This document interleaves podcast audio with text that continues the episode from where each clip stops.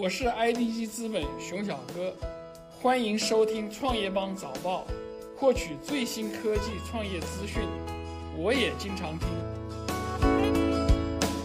欢迎收听创业邦早报。创业是一种信仰，科技创业资讯尽在创业邦。今天是二零一八年十一月十七号，星期六，我们一起来关注今天的重要讯息。红黄蓝称是否撤出幼儿园上市资本要等政策安排。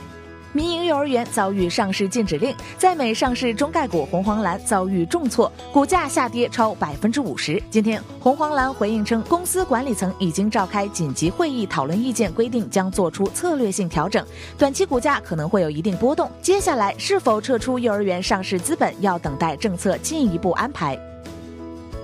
拼多多回应做空称，与事实完全不符。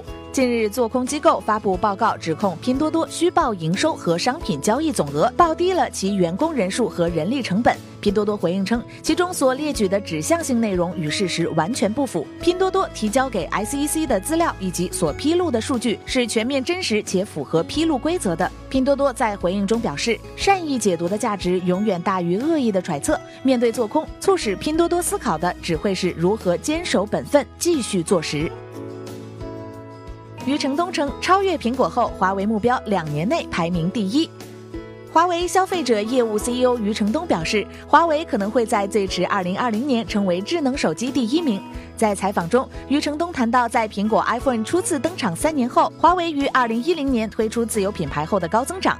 华为正专注于可折叠屏幕、人工智能等方面的创新，以增长其消费者业务。饿了么回应劣质料理包称，使用问题品牌的商家全部下线。十一月十六号，有暗访视频爆出安徽合肥一家食品有限公司生产劣质料理包，该公司生产条件脏乱差，食品原料也不合格，却实现日销四十万份，主要用于外卖。饿了么当日在官方微博发布声明称，在看到有关涉嫌劣质料理包的报道后，饿了么督促所有平台商家对进货渠道进行自查。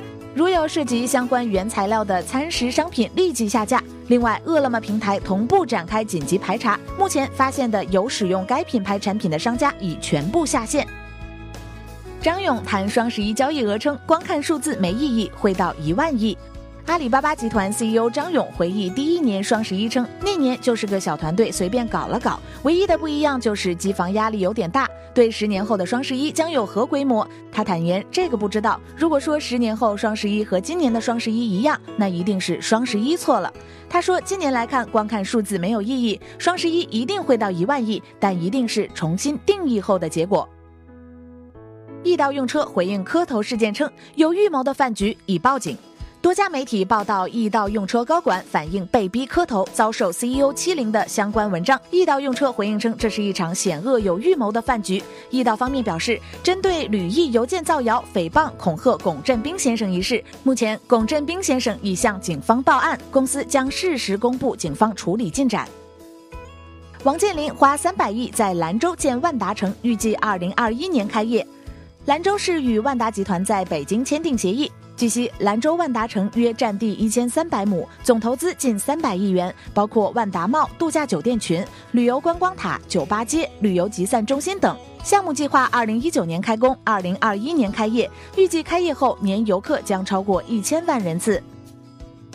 宜家欲投资五十八亿欧元在全球开新店，中国占其中二十亿。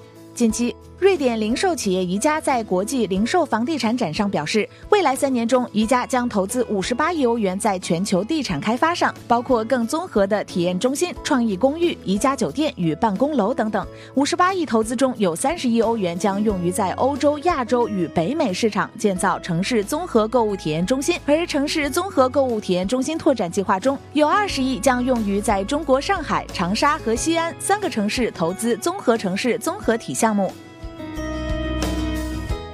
感谢收听创业邦早报，关注创业邦微信公众号，获取更多创投资讯。